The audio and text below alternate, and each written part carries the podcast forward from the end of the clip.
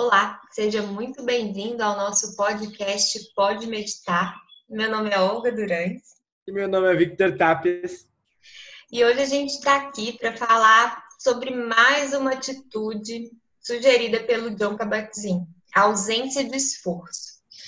Como é que seria, Vitor, para você não se esforçar para meditar, por exemplo? Como é que você vê isso?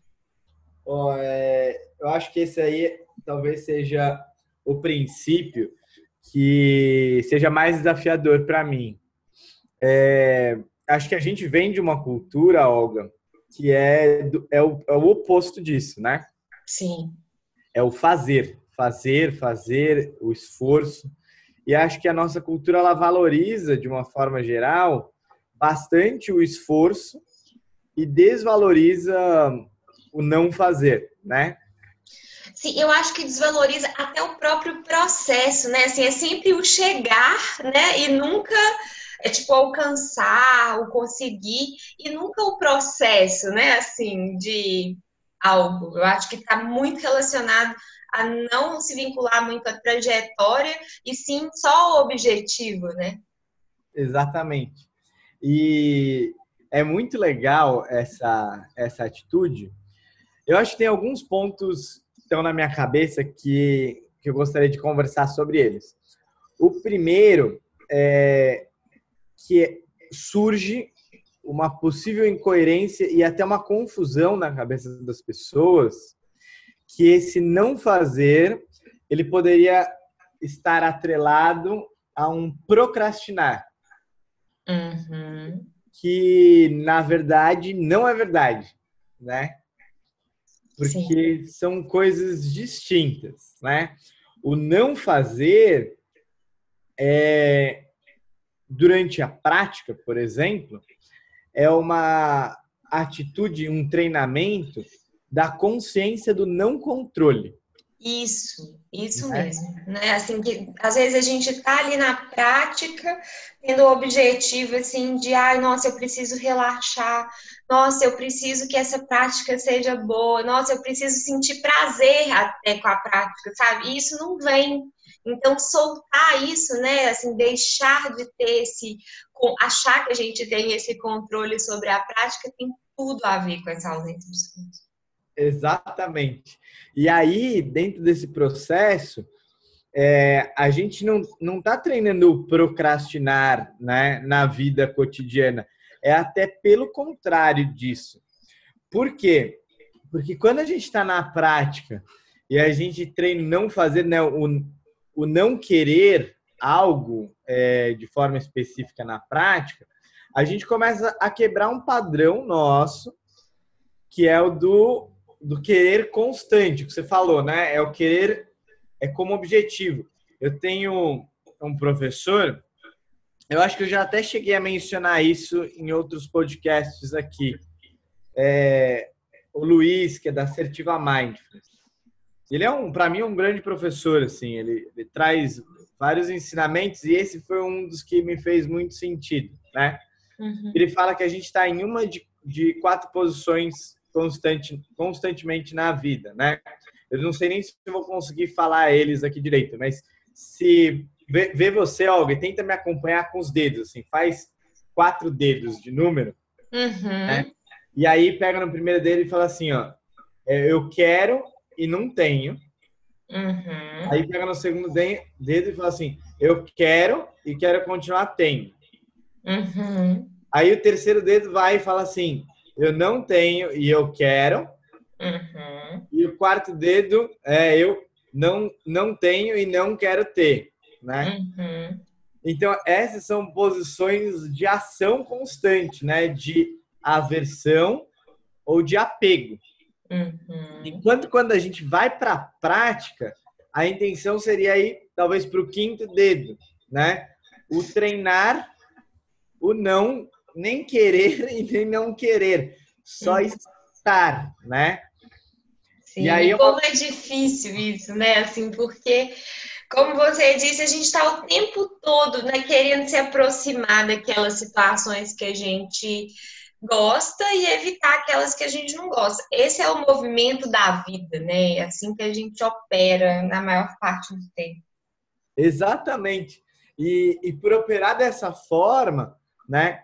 É, a consciência de que a gente não tem controle sobre diversas situações da vida, claro que a gente tem sobre muitas situações da vida, mas que a gente não tem controle sobre diversas situações da vida, é muito importante até para a gente tomar ação de forma mais assertiva quando a gente precisa tomar ação.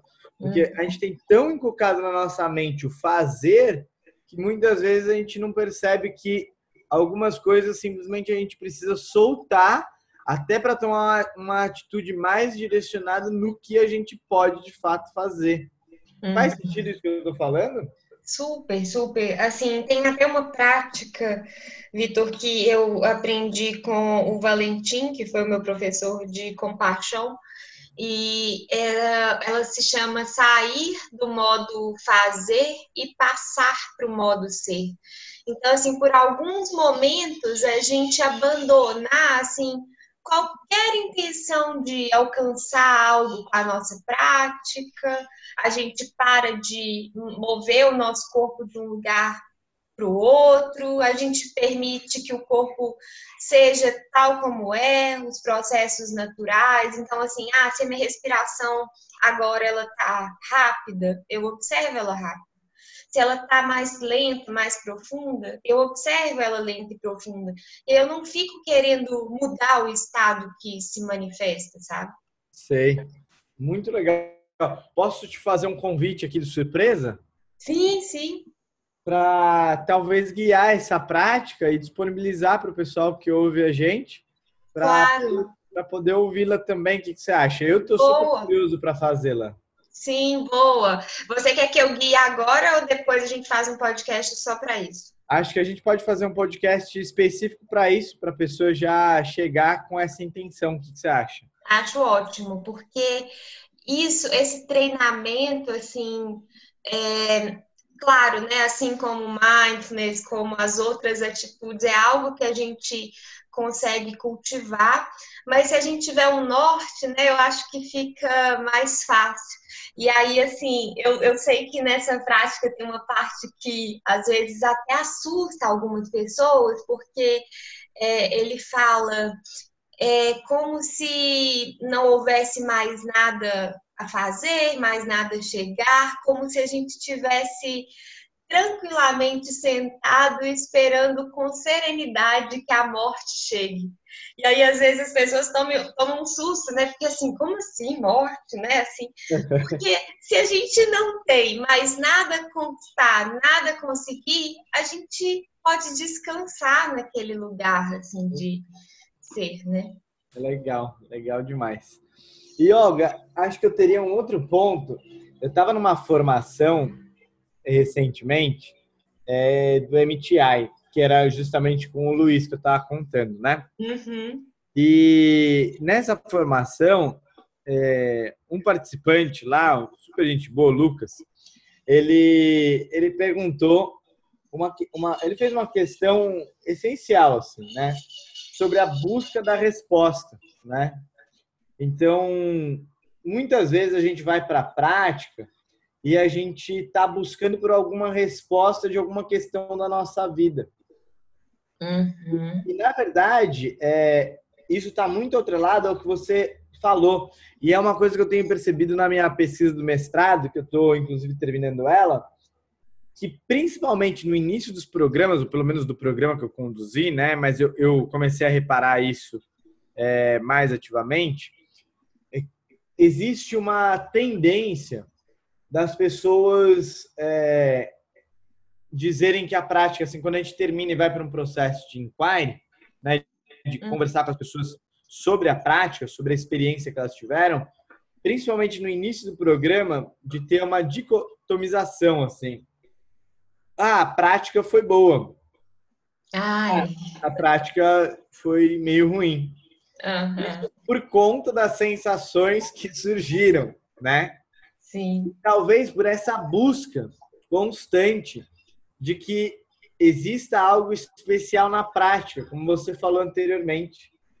Sim. Então aí ele perguntou assim: quando eu pratico, eu, eu posso ir em direção a buscar um resultado, a buscar um, uma resposta.